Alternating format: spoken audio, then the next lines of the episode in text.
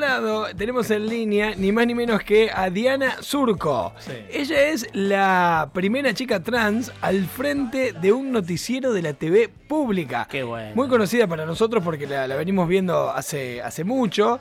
Eh, en- dentro de todo su recorrido que, que estuve leyendo por ahí, eh, fue la primera, la primera eh, eh, chica trans que se egresó en el ISER. El ISER, con esa identidad de nacional. Qué bueno.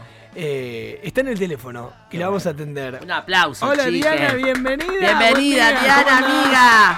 Hola, hola, ¿cómo les va? Hola, mi amor. Muy bien, Buen- ¿cómo estás vos? Buen mediodía para, para todos ustedes, eh, para tu audiencia y para tu equipo. Creo que de todas las entrevistas que habré dado, que ya yo no las puedo contar desde hace ya unos años, incluso cuando egresé del ISER, eh, nunca vi para una nota para Córdoba, creo. Ah, Así mira. que- Estás estrenando. Mira, con- somos pioneros. Qué bueno. Sí, y tenía ganas. tenía- ¿Saben que no conozco Córdoba todavía? ¿No conoces ¿Pueden creer? nada de Córdoba o, o Córdoba Capital no conoces? conozco, no, no, no conozco nada de Córdoba todavía. ¿Nunca viniste a Carlos Paz a ningún lugar de las sierras de Córdoba? Es una asignatura pendiente. Qué suerte, cómo me Apenas gustaría se abra esto. Eh. ¿Cómo que suerte? Eh, no. pero vos sabés qué lindo tener eh, todavía eso pendiente. Digo, qué bueno poder. Ah, vos no sabés lo que vas a bueno. encontrar, Diana, acá. La cumbrecita, Villa General Belgrano. Agua de oro que tenés que ir sí o sí, que es mi lugar sí. favorito. Villa Carlos. Paz. Villa Carlos Paz. Todas las sierras en general, tras la sierra, Villa. Dolores, Y la Mina capital de acá de Clavero. Córdoba también. No, no, Diana. Todo y Buenos después Córdoba Capital. son, eh, muy bien. No, es que es hermoso Córdoba, te queda, tenés un, un- un- Sí. te puedes tomar un mes si querés tranquila acá. eh. Creo que la mayoría de los argentinos, y bueno, y más allá también, tenemos ese registro de que Córdoba es una hermosa provincia. Por eso te decía que es, eh, está pendiente, eh, ni bien se pueda, seguramente me voy a dar una vuelta por Córdoba. Vos sos de Hurlingham, ¿verdad, Diana? Sí. Así es, ahora estoy en la casa familiar, acá en Hurlingham, es, eh, al- hacia el oeste, digamos, de lo que es el AMBA, ¿no? Claro. Es la parte oeste del AMBA, del área metropolitana de Buenos Aires.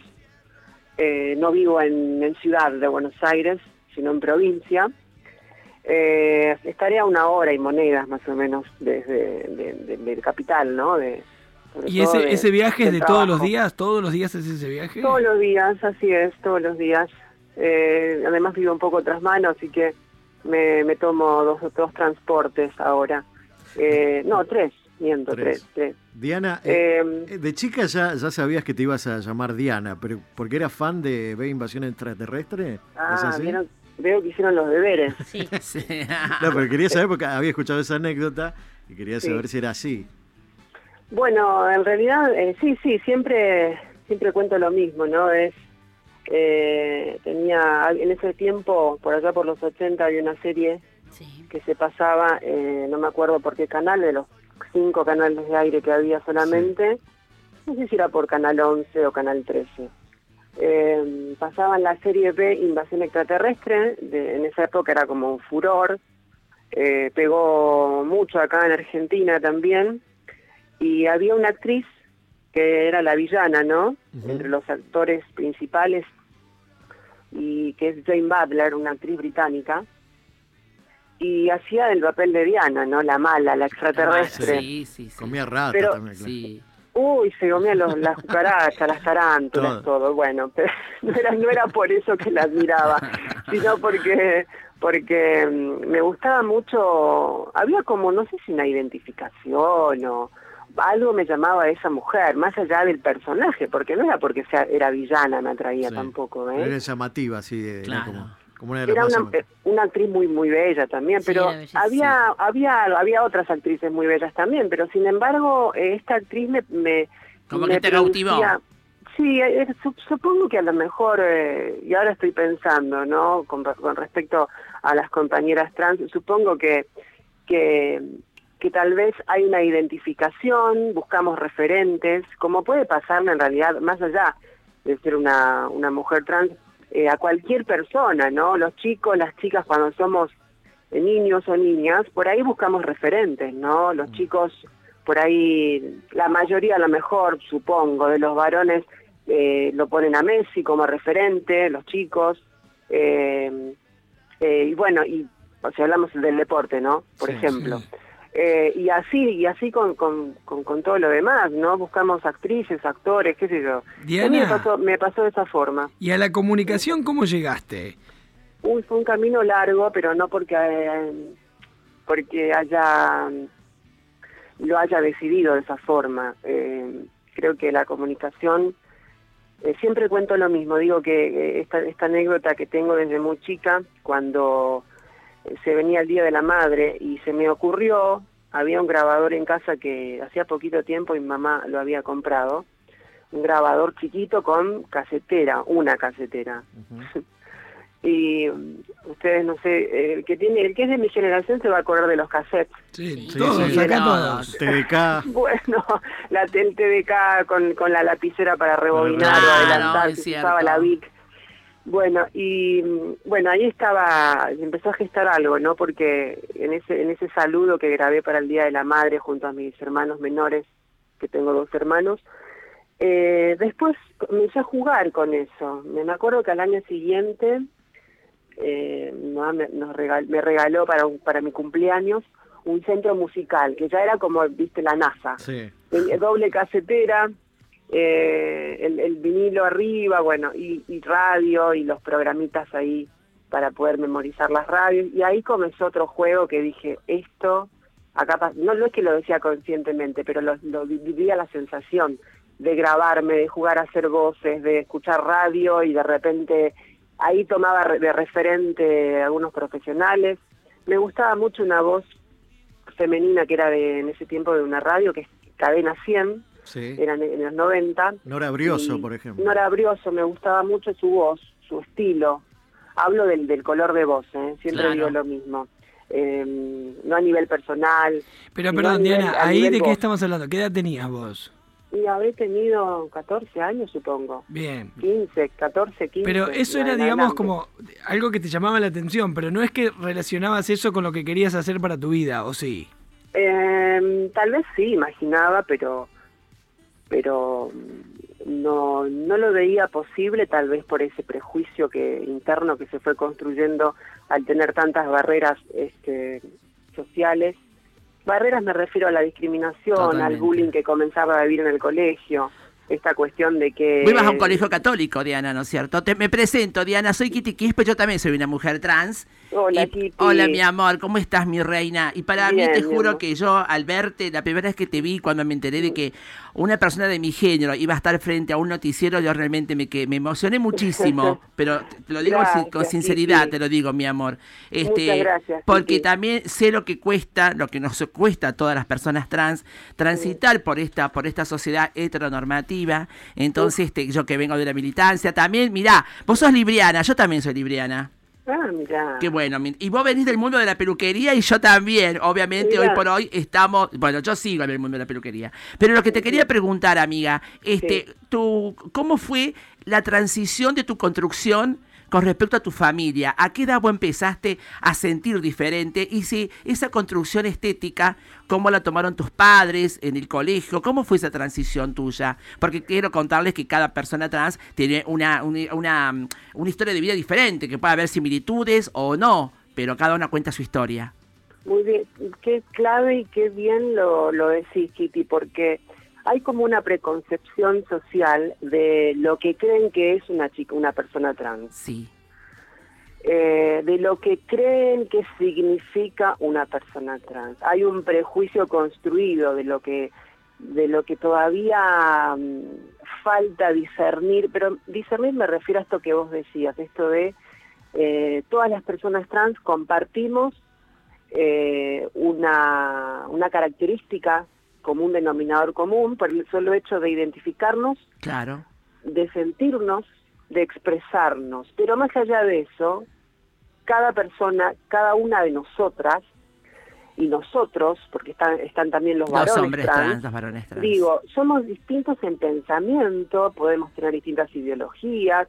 Bueno, eso está buenísimo de remarcarlo continuamente, porque si no queda ese estigma de lo que se creía o de lo que se piensa que, que es una persona trans.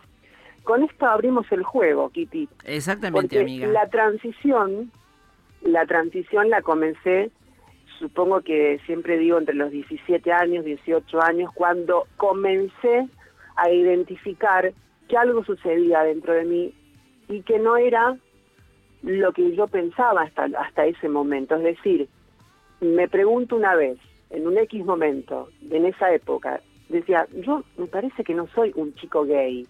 Claro. Es decir, mm, me autopercibo y me identifico con lo femenino.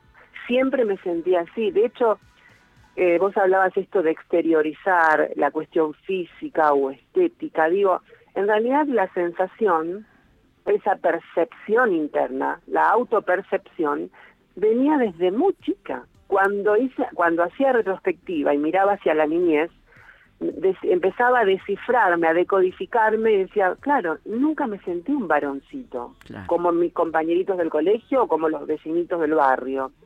Digo, ¿por qué me siento identificada con las nenas? ¿Por qué? A ver, ¿por qué la necesidad de ver a una actriz en una serie, identificarme con ella y no con el actor principal, con el hombre, con el varón? Bueno, ahí ya comenzaba algo inconscientemente, pero que empezamos las personas trans a reprimirlo porque el afuera, la sociedad, la heteronormatividad, como se dice, Exactamente. la heteronormatividad significa, para quien no por ahí no lo conoce, es esta normalización de creer que la heterosexualidad es lo, lo, lo normal, ¿no? Lo definido como el mandato. Bueno, esa heteronormatividad me decía de alguna forma, no pienses de esa manera, no sientas de esa manera, estás equivocada, estás mal, es una locura, es una enfermedad, porque hay gente que todavía sigue creyendo que eh, somos enfermas o, amenazas de la familia, porque venimos a amenazar a la, a la familia. ¿Qué saben lo que yo pienso? ¿Qué saben si yo no soy una defensora de la familia?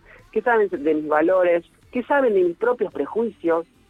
Se empieza a deconstruir todo esto, Kitty. Exactamente, amiga. y a- Coincido y a- con y al finalizar el secundario comenzó ahí la, la profunda reflexión y la definición de encontrarme. No era, no es un cambio como mucha gente todavía cree que cuando te preguntan ¿cuándo cambiaste? No, no y tampoco es una elección. Eso es un error hablar de esa forma porque no elegís, no elegís sentir, directamente sos, sos una, un ser y ese ser se construye desde la niñez, no desde un punto X cuando decidiste ponerte una pollera, por poner un ejemplo, Diana, o, o maquillarte el rostro. Diana, ¿cómo estás? Mavi La Cobara te habla. Hola, Mavi. eh, yo pienso, ¿no? Eh, estamos ya como avanzados en algunas cuestiones conceptuales de todo esto, que tal vez cuando eras chica eh, todavía no estaban eh, tan bien plasmadas como ahora, y, y por eso el proceso puede ser un poquito más largo. Eh, puede ser que no hayas podido darle nombre a lo que te estaba pasando en el momento que te estaba pasando, y ahora sí, Claro, eso claro, claro. ayuda a que las nuevas generaciones puedan transitar estos, eh, esto, estas circunstancias de, de identidad de, de género más, más rápidamente. Vos sabés, Mavi, disculpen la, la- la referencia de que mm, hoy por hoy hay organizaciones que trabajan mucho en las infancias trans. Que eso Ujú. que antes nosotras no lo pudimos vivir ahí, Claro. Lamentablemente. Entonces yo festejo. Bueno, la ley de educación integra- la, la ley de educación sexual integral pretende una educación sin estereotipos de género. Totalmente. Que esa es la- la- la- una de las virtudes más importantes que tiene y por eso es tan importante. Diana, te traigo de nuevo al mundo de la comunicación que a mí me apasiona y a mí me parece maravilloso cómo, cómo los medios han ido haciendo un despertar también, que de alguna forma nos empieza a representar como sociedad. ¿Cómo, cómo desembarcás en la TV pública? Mm. Ahí yo quiero hacerte una acotación con todo el respeto y el amor del mundo, Sí. eh, Joel. Cuando me presentaste dijiste chica trans. Sí, ¿está mal Eh, dicho? del ISER y chica trans del, del noticiero. No digo que esté mal dicho, al contrario, solo a veces decirlo yo también.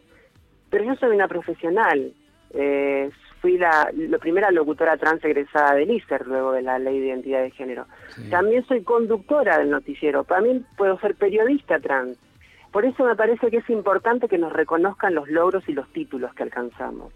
Entonces, eh, porque si no quedan, eh, uno puede preguntarse, ¿qué sería ser una chica trans? ¿Acaso eh, yo digo eh, de la del resto o de la otra edad, el chico heterosexual o la chica heterosexual o el chico cisgénero? ¿Se comprende? Sí, claro. Es una crítica constructiva, Joel, ¿eh? no lo tomes a mal. no, pero está perfecto. Pero- si nosotros con Kitty lo ensayamos a diario esto y, y somos los primeros que nos Es que estamos preocupamos. aprendiendo. Joel es un amor de persona.